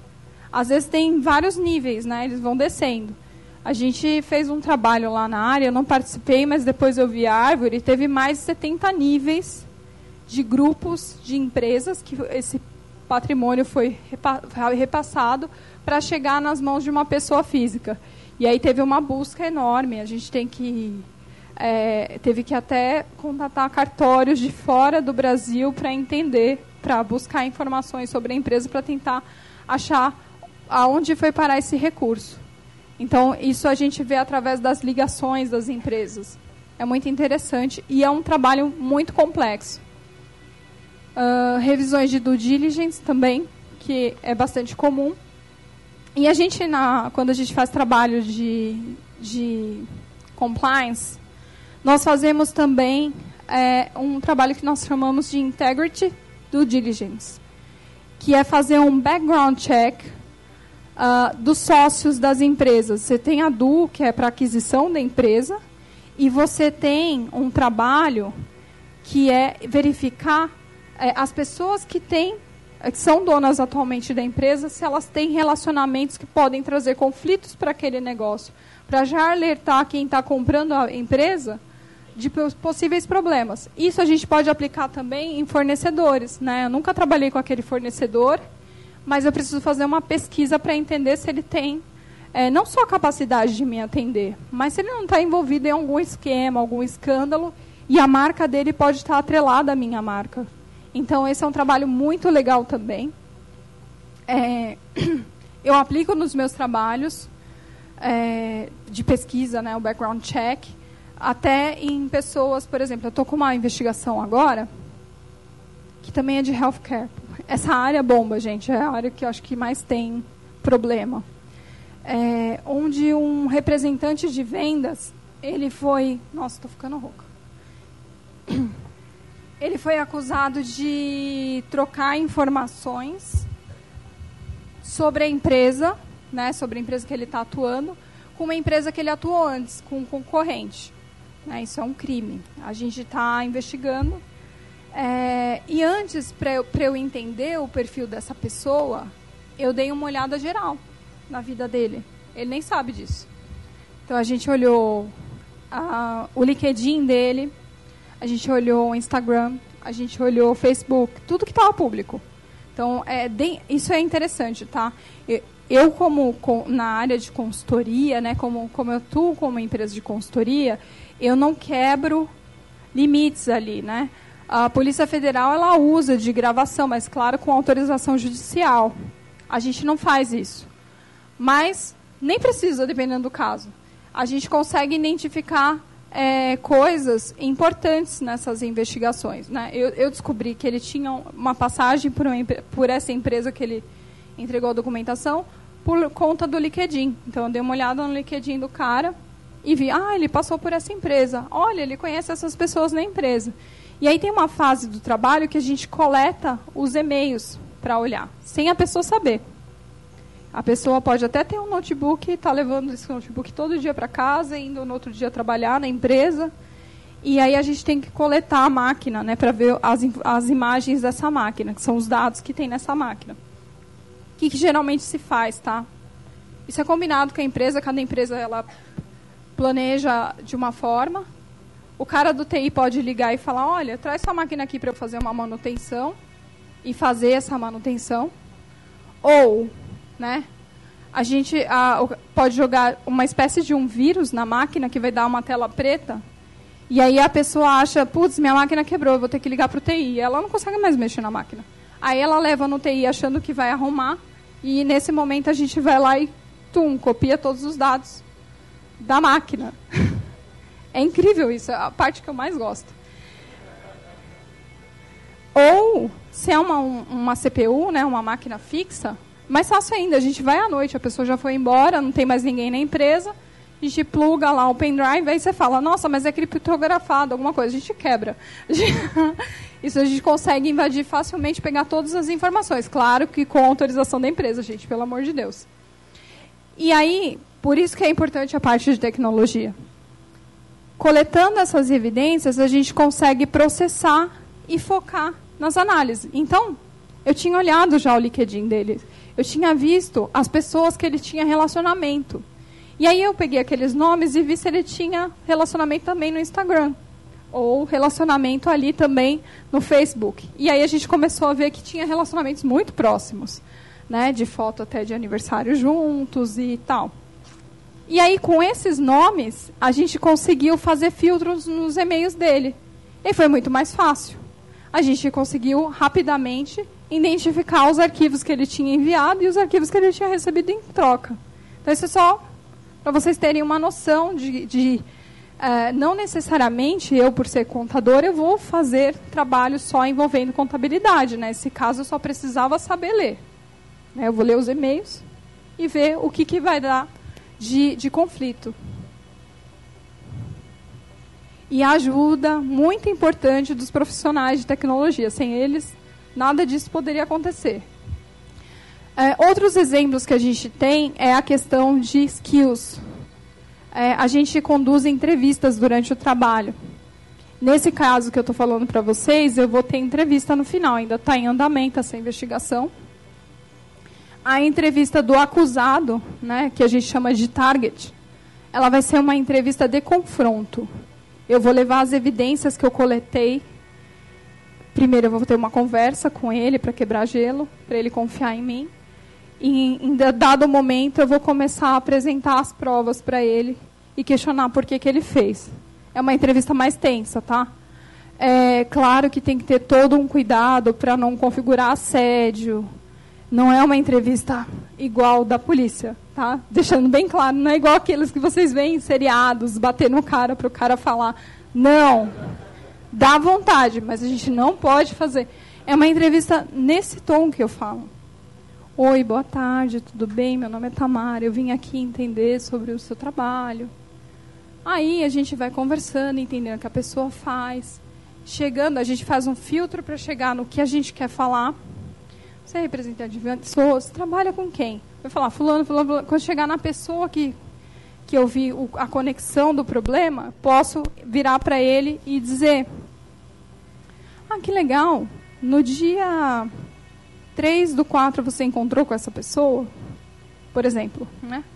Ele vai achar estranha essa pergunta. Ah, é porque eu vi um, um e-mail aqui seu marcando uma reunião com essa pessoa. E aí, nesse momento, a pessoa já vai ficando tensa. O que pode acontecer, tá? Tem várias coisas. A pessoa pode chorar. Acontece. A pessoa, sem, sem aumentar a voz, falando bem mansinho, tenha reações. A gente precisa estar preparado para as reações. Por isso que é importante a questão da condução das entrevistas. A gente tem um treinamento para isso. A pessoa ela pode pedir para sair da sala e não querer mais falar comigo. Acontece, e isso acontece, por incrível que pareça, nos cargos maiores, tá? Quando é diretor. Então, quando é, são cargos de C-level, que a gente chama, até a gente vai com sócio, vai, não vai um um consultor e um gerente entrevistar, vai o gerente e o sócio entrevistar, porque é um, a pessoa tem que ter mais experiência para entrevistar esses níveis. É, acontece de tudo, tá? Pessoa querer te bater, xingar, negar tudo, que é bem comum, ficar nervoso, perguntar como que você conseguiu aquela coisa, dizer que vai te denunciar. Então, é, é precisa estar muito bem preparado para conduzir entrevista. E tem as entrevistas mais soft, tá? Que é a entrevista de entendimento, que a gente chama entrevista exploratória. Você está querendo coletar informações importantes para a sua investigação. Importante também nos trabalhos de, do contador forense é escrever relatório. O relatório ele vai precisar falar por si só. Né? Ele tem que ser claro para qualquer um entender. Uh, e testemunho técnico, tanto para quem faz a investigação, tanto para quem trabalha na, na parte de perícia. Por quê? Os trabalhos de investigação, os relatórios, eles também podem ser anexados a, um, anexados a processos, né? Para provar o, o, que acontece, às vezes a, gente, eles, a empresa demite por justa causa. Tem todo o trabalho que foi feito, comprovou. A empresa, ah, não vou levar para a justiça, não, vou demitir por justa causa esse funcionário.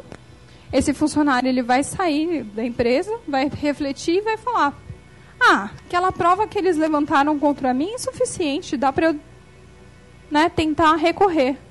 Vou processar a empresa para ganhar um dinheiro. E processa. E aí, nesse momento, a empresa ela precisa justificar por que, que ela demitiu. E ela vai apresentar nosso trabalho.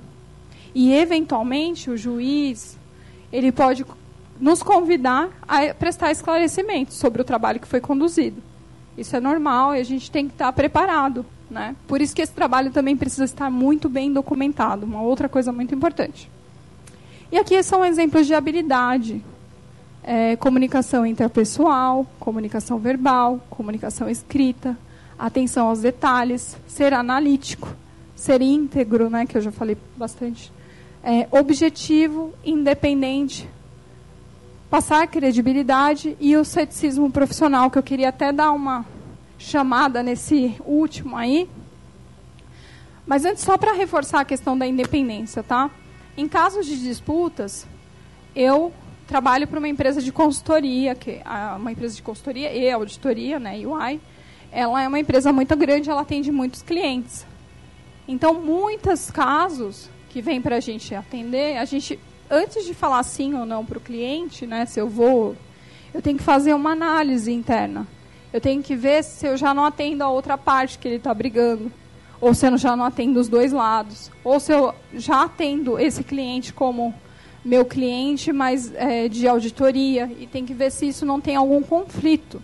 Tá? Então, a norma, ela fala que a gente precisa sinalizar e dependendo do nível de relacionamento que eu tenho com esse cliente, eu tenho que até fazer a escusa, que é recusar é, esse trabalho. Que é também bastante comum, é recusar o trabalho. É, e nos trabalhos de investigação, eu tenho mais flexibilidade, né? Mas dependendo do caso, eu também preciso fazer a escusa. Ó, não, no caso de investigação nem chama escusa, desculpa, é recusar mesmo, declinar a proposta. É, então, vou dar um exemplo. Uh, o meu pai, ele trabalha na, na MWM, que é uma indústria, ela produz é, peças para carro. E ele trabalha na área fiscal. Bom, aparece um case na UI para fazer investigação na MWM. E aí eles me alocam no projeto, né? Ó, você vai atender esse cliente. Eu já vou sinalizar na hora, olha, não posso. Não posso e não posso nem saber o que está fazendo lá, porque o meu pai trabalha lá. Então é, é, questão também do profissional, tá? Não é obrigação da empresa só, é obrigação das pessoas como profissionais sinalizarem esses conflitos. E a questão do ceticismo é a seguinte: Uh, eu vou tentar ir rápido, gente, que eu acho que eu estou falando muito. e tem bastante coisa ainda. o ceticismo é a confiança completa, desconfiança completa. Confiar desconfiando, desconfiar confiando. Você não vai entrar num projeto, não vai entrar num trabalho de investigação já com conclusões formadas. Você tem que ser neutro. Porque às vezes a fraude realmente não ocorreu. E se a gente vai envezado, a gente pode uh, interpretar da forma incorreta aquelas informações que você colheu durante, a, de, durante o trabalho. Né? Você pode distorcer as informações. Às vezes é um erro e falar que foi uma fraude. Então, por isso que é muito importante a questão do ceticismo. Agora eu vou passar para vocês o vídeo, vídeo de dois minutos da Aline. É, ela estudou aqui na sétima turma de ciências contábeis. Ela vai se apresentar no vídeo, então não vou adiantar muito. E hoje ela trabalha na UI no Canadá. Ela trabalhou aqui com a gente em São Paulo, foi para um projeto na Angola. Na Angola, ela teve contatos com pessoas de outros lugares do mundo da UI. E o pessoal de lá desse projeto gostou muito dela e fez um convite para ela trabalhar no Canadá.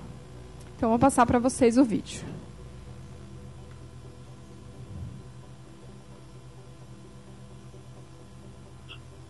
Olá, meu nome é Aline Quintana e sou da sétima turma de Ciências Contábeis da FEA. Estou aqui para falar um pouco sobre o contador forense. Eu trabalho na UI há pelo menos cinco anos na área de Forensic Integrity Services. Eu iniciei minha carreira no escritório de São Paulo e atualmente encontro-me em Toronto, no Canadá. Esta área é uma área multidisciplinar que abrange conhecimentos de vários profissionais, alguns deles como profissionais de tecnologia, advogados, administradores e contadores forenses. Anteriormente à UI, a minha experiência profissional também incluiu auditoria, compliance, controles internos, reporte e publicação de demonstrações financeiras. E sim, todas essas experiências foram fundamentais para o meu crescimento profissional. Mas eu gostaria de destacar que também habilidades interpessoais e analíticas são fundamentais para esta carreira atenção aos detalhes, pensar fora da caixa. Por exemplo, analisar o fato contábil sob a perspectiva do executor. Entender que nem sempre vai ser possível aplicar todas as técnicas e metodologias já estabelecidas. É preciso ter criatividade. E por último, ceticismo profissional. Esteja alerta a condições que possam distorcer está sendo proposto, que está sendo apresentado. Seja crítico. E para finalizar, eu gostaria de enfatizar a importância de se investir em outros idiomas. É fundamental que você esteja preparado quando as oportunidades surgirem, tendo em conta que essa carreira tem grande exposição internacional. Um grande abraço e sucesso a todos vocês! Bom, a Aline acabou complementando grande parte do que a gente falou aqui e principalmente pensar fora da caixa, né, para a gente conseguir analisar dados, para a gente pensar em como a fraude pode ter sido cometida. E até nas questões das pesquisas, a gente precisa ter uma certa imaginação ali para poder uh, uh, tentar montar aquele quebra-cabeça. Bom, agora a gente vai falar um pouquinho, eu adiantei bastante disso do, no decorrer da palestra, mas nós vamos falar um pouquinho sobre uh, os tipos de serviço né, nessa área. Ou melhor, os tipos de serviço em que um contador forense ou investigador pode estar envolvido, que são os serviços de integridade e compliance, investigação de fraudes e disputas na área contábil para quem é contador, para quem é economista também tem disputas e administradores, etc. Uh, ah, a gente costuma trabalhar quatro mãos lá quando tem fraude em, em obras públicas, né? Então sempre precisa de engenheiro, economista, contador para cada um analisar a sua área técnica. Uh, sobre integridade e compliance, eu queria só ressaltar aqui algumas coisas é, aqui a gente trabalha muito na prevenção tá, da fraude. Então, por isso que a gente acaba, é, como nós entendemos muito como a fraude é feita, a gente também consegue ajudar na que, nas questões de prevenção. Tem um pouquinho ali do que eu disse de avaliação de risco, né, que é fazer um risk assessment para ver os controles que não estão indo tão bem na empresa, a, a, o ambiente interno dela, a, a vulnerabilidade que ela tem para fraudes, e aí a gente consegue ajudar a empresa a implementar controles. A avaliação do programa é a avaliação do programa de compliance, que é ah, como está estabelecido? Você tem um canal de denúncia, como que é um comitê que recebe essas informações e trata, entender como que é o fluxo da denúncia dentro da empresa e como que a empresa ela consegue tratar. Então a gente consegue ajudar bastante as empresas a melhorar esses processos. A questão de estrutura de governança também está ligada um pouquinho com a avaliação de compliance, né? É, desenho de códigos de condutas, políticas e procedimentos também é muito importante. Precisa estar normatizado e, e, principalmente, precisa ter comunicação. E a gente faz essas comunicações ajudando as empresas com apoio, né? até mesmo em treinamentos. Né? O, o canal de denúncia de uma empresa ele não vai funcionar se a empresa não comunicar. E se ela não mostrar que ela está é, dando atenção para isso e que a pessoa que vai fazer uma denúncia anônima, ela tem realmente a segurança de que ela vai fazer uma denúncia e ninguém vai descobrir que foi ela que fez a denúncia. Então tem que ter bastante cuidado com isso. Para quê? Para o canal funcionar. Porque a primeira pessoa que fizer uma denúncia e depois alguém lá e acusar a pessoa que está fazendo a denúncia, já vai jogar tudo por água abaixo. Ninguém mais vai querer colaborar com a empresa. Ah, e aí a gente também faz as questões de monitoramento e auditorias de compliance e do diligence, que foi o que eu dei exemplo para vocês do background check. Uh, investigação de fraudes, a gente vai falar para frente aqui. Eu tenho uns exemplos. Então, normalmente, é, na investigação de fraude, nós nos envolvemos em revisão de documentos, em decifrar informações financeiras, em coletar informações dos players, essas informações a gente coleta em, em base pública, é, e realização de entrevistas. Sempre utilizando, é, sempre é, contando com a ajuda de um time de tecnologia.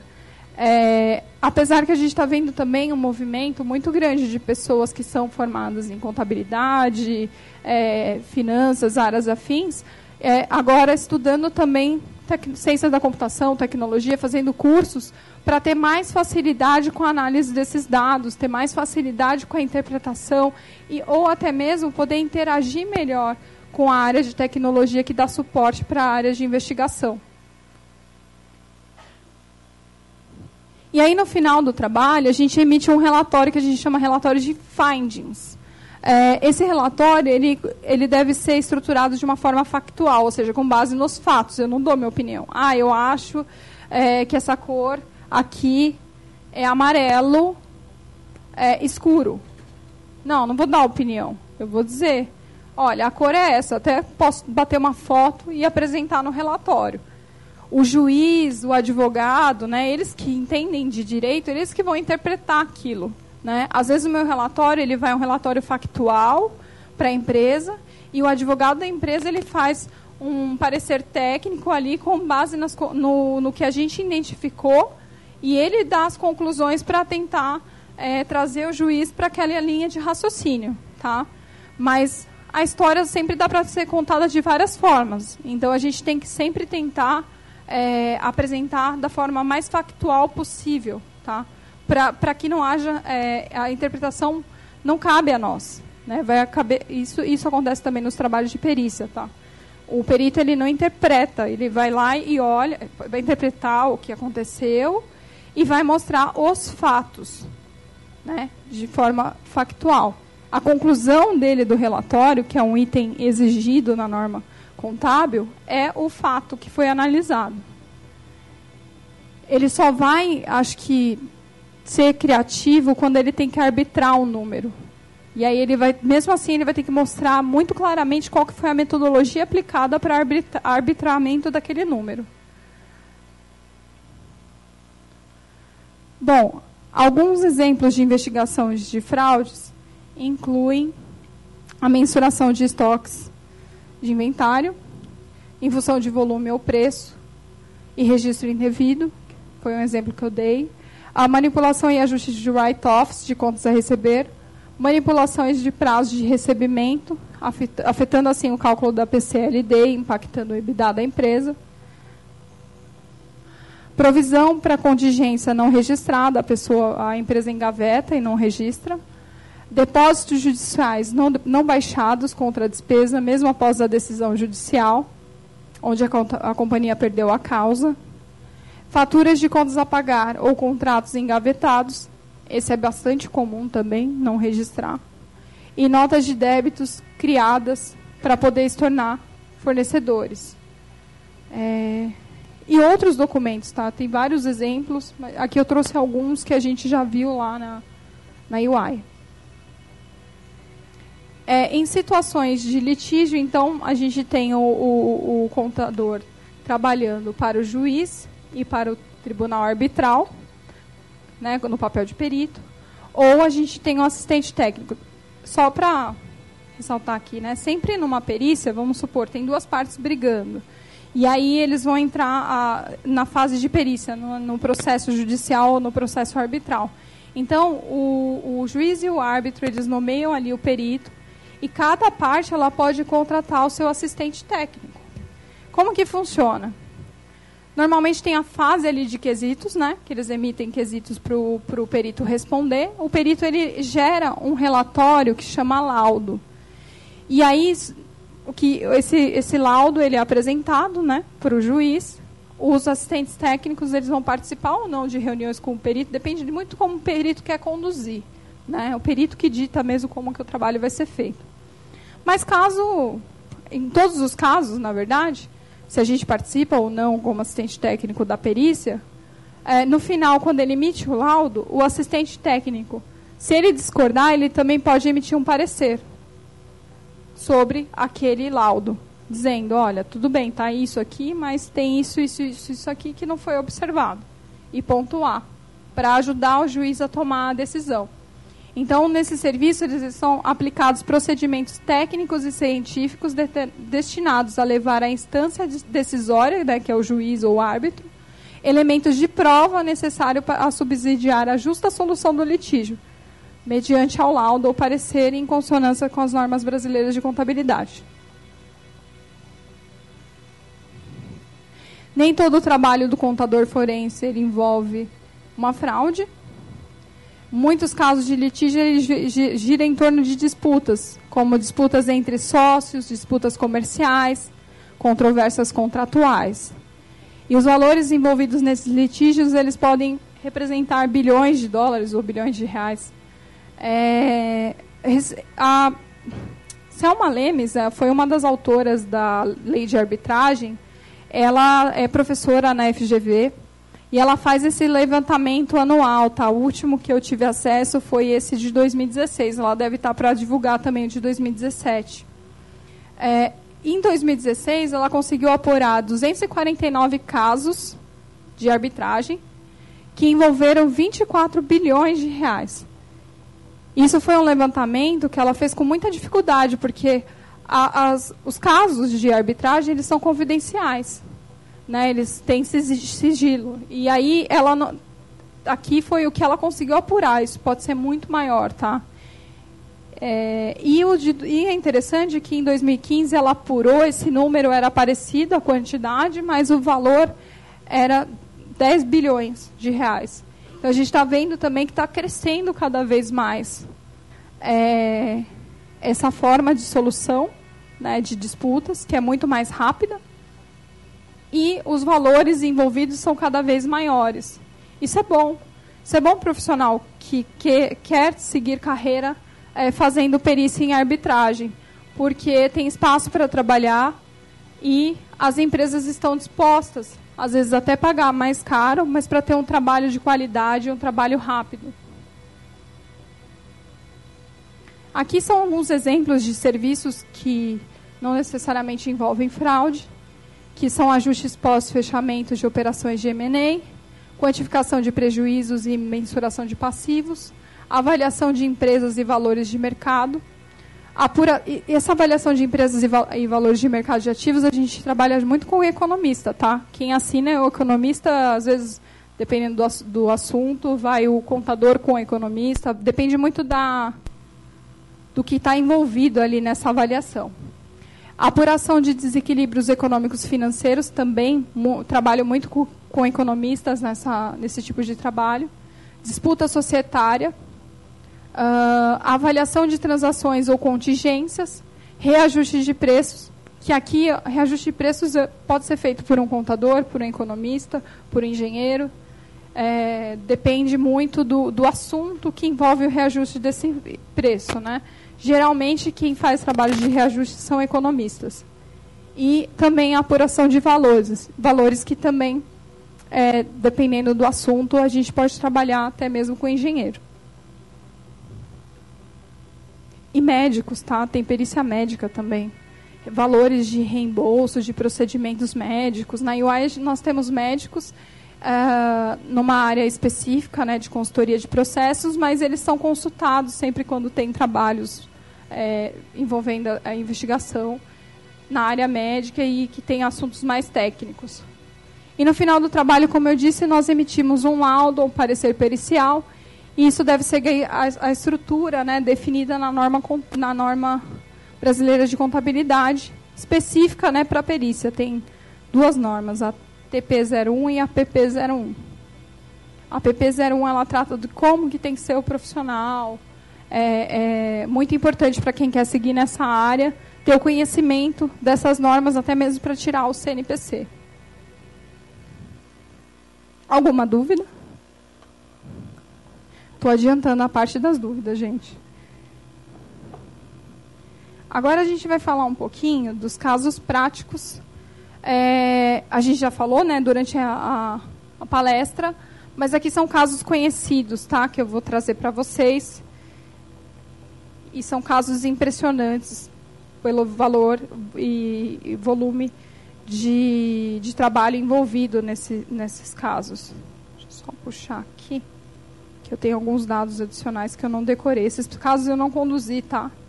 São casos conduzidos por outras instâncias. Deixa eu abrir aqui. Primeiro caso, eu não poderia deixar de falar.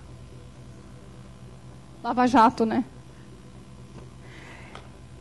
Bom, a Lava Jato, vocês sabem por que a Lava Jato tem esse nome? Sabe? Em a Operação Lava Jato, ela, na verdade, ela começou em 2014 com a investigação de um posto de gasolina. Então, a, a, desconfiança na época da Polícia Federal era de crime de lavagem de, de dinheiro envolvendo esse posto. Né? Uh, e aí, eles começaram a investigar e puxou a cordinha ali. a corda era maior do que eles acharam e virou uma operação gigante. Atualmente ela está na 51 é, fase. E isso é muita coisa para uma operação. E ela também se desdobrou em outras investigações, porque não conseguiram. A equipe que estava atendendo esse caso ela não conseguiu comportar. Então, ela é uma operação conduzida pelo Ministério Público Federal e a Polícia Federal. É uma operação que envolve aí principalmente a empresa Petrobras, as licitações da Petrobras, através de um cartel de empreiteiras. Esse cartel era liderado, todo mundo sabe, pela Odebrecht, uh, onde o cartel de empreiteiras repassava para a Petrobras, através de operadores, valores né, é, de propina, na verdade. E ela também, é, em troca de emendas parlamentares e medidas provisórias, ela pagava políticos e partidos. Tudo isso para beneficiá-la dentro desses projetos, dessas obras, é, em conjunto ali na, com a Petrobras. O total de pagamento de propina ele foi de 451 milhões de reais, pagados para foram que foram pagos para políticos e partidos. Uh, o que é impressionante nesse caso são os números envolvidos, né? A gente tem de valor pago é, em 12 países para agentes, públicos da Odebrecht 788 milhões de dólares. Os recursos que foram movimentados entre 2006 e 2014 de operações estruturadas, eles chegaram a 3,3 bilhões de dólares. Prejuízos causados à Petrobras de 11 contratos da Odebrecht totalizaram 5,6 bilhões de reais. É muito dinheiro. E aí ah, tem a famosa lista do Faquin, né? O ministro permitiu é, que essa lista fosse aberta. Esses nomes eles estavam guardados lá é, e, e, é muito importante isso para a sociedade ver e entender o tamanho do negócio, porque não tem um partido único envolvido, são 18 partidos nessa lista. E os maiores são o PT, com 20 pessoas citadas, o PMDB com 18 e o PSDB com 13. Então essa lista ela foi muito importante. Não sei se vocês viram a lista, mas se vocês colocarem no Google ou entrarem no site da Folha, tem a lista com o nome, a foto da pessoa, o que, que ela recebeu, em troco de quê, e toda a, história. Isso é importante. Tem muito deputado federal lá que a gente vota, que a gente colocou lá para nos representar, que estão nessa lista. Uh, nesse processo, a gente teve 78 delatores, 41 deles estão nessa lista do Faquin, é uma lista realmente muito importante para essa operação. Uh, a, o Ministério Público ele fechou um acordo em 10 países né, para conduzir essas investigações envolvendo a Aldebrecht. E a multa proferida pelo DOJ, o DOJ é o Departamento de Justiça americano. Ela totalizou essa multa 2,6 bilhões. É muito dinheiro. E uh, o número de funcionários, são pessoas que foram, acabaram perdendo seus empregos na Odebrecht desde 2013, de mais de 100 mil pessoas. Então, são pessoas que ficaram ali desempregadas por questões, é que isso impactou muito né, na reputação da empresa. Então, exatamente por questões é, dessa exposição da Odebrecht nos jornais. Né? Bom, gente, é, alguém quer falar alguma coisa de Lava Jato? é tão difícil porque são muitos, muitas investigações envolvidas e a gente até se perde né, para entender. Por isso que a gente decidiu aqui puxar os números. Eu não sei se da época que nós puxamos esses números, provavelmente já até mudaram, porque é, muito rápido. Né? A, polícia ela está é, conduzindo essa investigação com muita seriedade. Assim, estão é, tentando boicotar, todo mundo sabe, mas até agora está de pé e está mantida. A investigação continua e esses números, com certeza, eles podem cada vez mais serem maiores. Bom, esse é outro caso polêmico. Esse caso é legal porque esse é um caso de fraude contábil. O que, que aconteceu? Ah, o Banco Pan-Americano banco do Silvio Santos, né? Ele foi, é, ele fazia o seguinte, ele emprestava, ele vendia, na verdade, créditos para outros bancos. Créditos, é, valores que eles tinham a receber, né, de seus clientes. Então pegava aquela carteira de crédito e vendia para outro banco. O que, que ele tinha que fazer? Olha, eu estou recebendo dinheiro desses créditos, eu tinha que baixar porque quando você vende a carteira para outro banco, ele já te adianta o valor. Ele vai receber, vai cobrar isso dos clientes lá na frente. Ele tinha que ter baixado é, esse contas a receber e registrado a receita. Bom, aqui tem até o desenho do que, que ele deveria fazer, né? Mas, na verdade, o que, que ele fez? Ele manteve esse valor lá registrado na contabilidade e registrou também a receita. Ficou um negócio muito bom. E ele fez isso várias vezes. Então aí ficou receita, receita, receita, crédito, crédito, crédito. Ah, o que, que aconteceu? Um dado importante né, para entender melhor esse caso e a consequência dele no final. Ah, em 2009, o Pan-Americano teve 49% das suas ações com direito a votos adquiridas pela Caixa. E em 2010 foi descoberta a fraude pelo Bacen, estimada em 2,5 bilhões. Peraí, mas o, o administrador da, da empresa não foi preso, da, do banco não foi preso, não aconteceu nada. Provavelmente, tá, eu estou chutando, tá? Não sei disso, não tenho informações maiores. Mas por mim, por conta desse relacionamento com o banco estatal. Provavelmente ali deram uma abafada ali no caso, é, exatamente por isso é, foi um pouco diferente do Banco Santos. O Banco Santos, o, o, administrador do banco, ele foi o dono do banco foi preso várias vezes, preso, solto, preso, solto. É, aqui não aconteceu isso. No final, o Silvio Santos ainda vendeu o banco para o BTG, né, o que sobrou do banco, e ainda embolsou, acho que mais de 400 milhões de reais nessa operação. E como que o Banco Central, né, ele conseguiu identificar? Existe um indicador internacional que chama Basileia, tá? Indicador Basileia do banco, aqui aceitável pelo Bacen, é de 11%. E aí, em 2010, isso estava negativo, em 4%.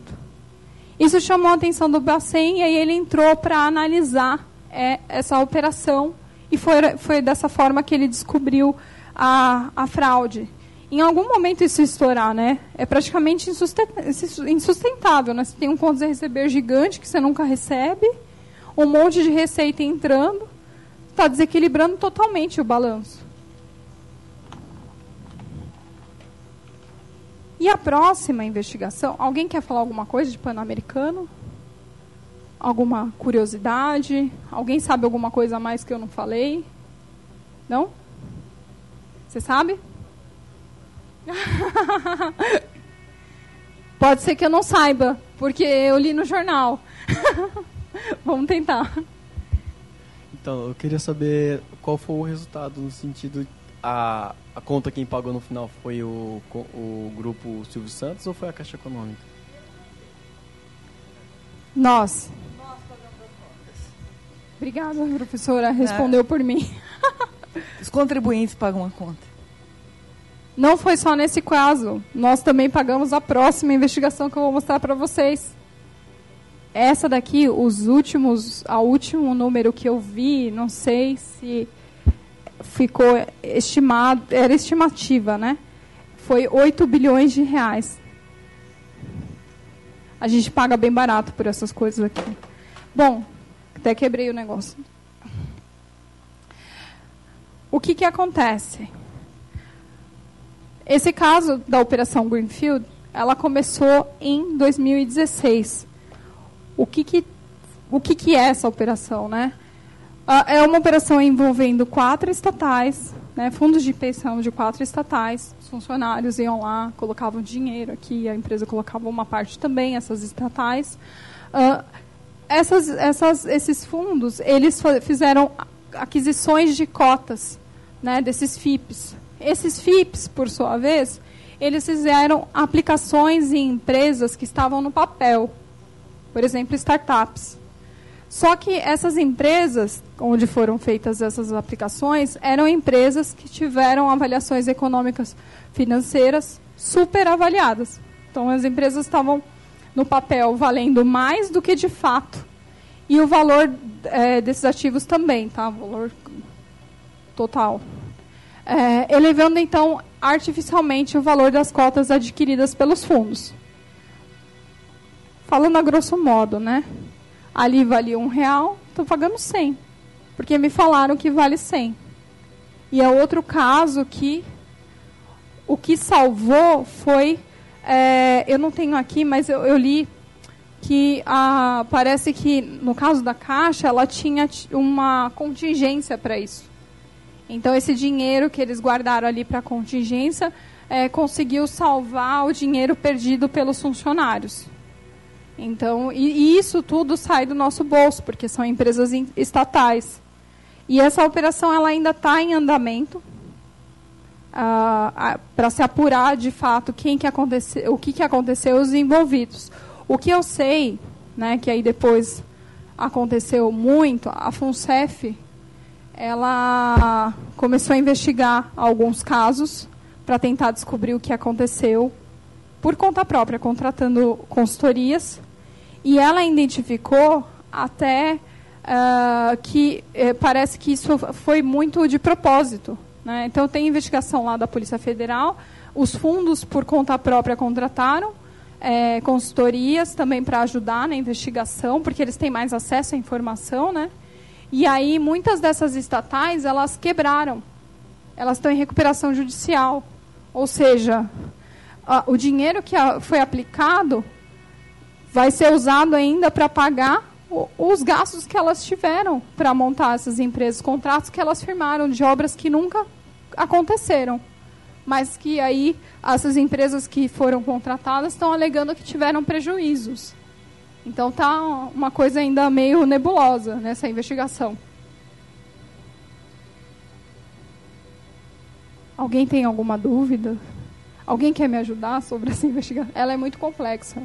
Essa é uma da, ela não é uma lava-jato, mas é uma investigação que ela vai é, cascateando para entender de quem que é o interesse ali de, de, de extraviar esse dinheiro. Na verdade, não está até por trás disso. Eu tenho uma pergunta. Quem operou, por exemplo, tinha um fundo lá, um fundo de investimento de participação no grupo OAS, que é uma construtora. Sim. É, quem operou? Foram bancos? Foram em bolsa? Como que o, o Petros com, é, investiu nesse fundo? Esses operadores não estão sendo investigados? Também estão sendo investigados. Tem bancos envolvidos. Tem, sim, bancos, isso eu posso falar. É, e uh, essa OS Empreendimentos, por exemplo, são é, um fundo criado de contratos que ela fez com o XPTO. E o fim do dinheiro foi ali, né? Lembra aquele, aquela parte que eu falei da busca patrimonial? E nesse trabalho aqui, provavelmente eles estão usando isso para ver onde que o recurso foi parar. Porque o dinheiro saiu dos através do fundo de pensão, né, das, tanto da pessoa física, né, dos funcionários, quanto da pessoa jurídica, porque tem fundos que ah, você investe um valor, ah, você retém um valor, a empresa também retém igual quantidade. E aí depois isso foi para aquisição dessas cotas através de, com certeza, operadores, tá? Não dá para ele fazer isso sem ele ser uma, uma instituição financeira. E aí, dali, isso foi investido em obras. De contra... E essas obras tinham contratos firmados com terceiros. Então, pode ser que nem foi a, o, o a, a, empresa que está fazendo a obra que quebrou. Pode ter sido o terceiro, onde investiu dinheiro e aí esse dinheiro já entrou e foi para pagar funcionário. Será que esse funcionário existe? Então é muito grande. A teia aqui ela vai crescendo. Ou esse terceiro subcontratou outras pessoas, outros terceiros. Então tem, tem muita, é, muita, é, muita forma né, do dinheiro escoar dentro dessa, dessa teia. E é um caso muito interessante também. Este é mais um conteúdo produzido pela Faculdade de Economia, Administração e Contabilidade de Ribeirão Preto, a FERP USP. Veja todos os nossos conteúdos em vídeo em nosso canal do YouTube ou acesse o site media.frp.usp.br para acompanhar também nosso podcast.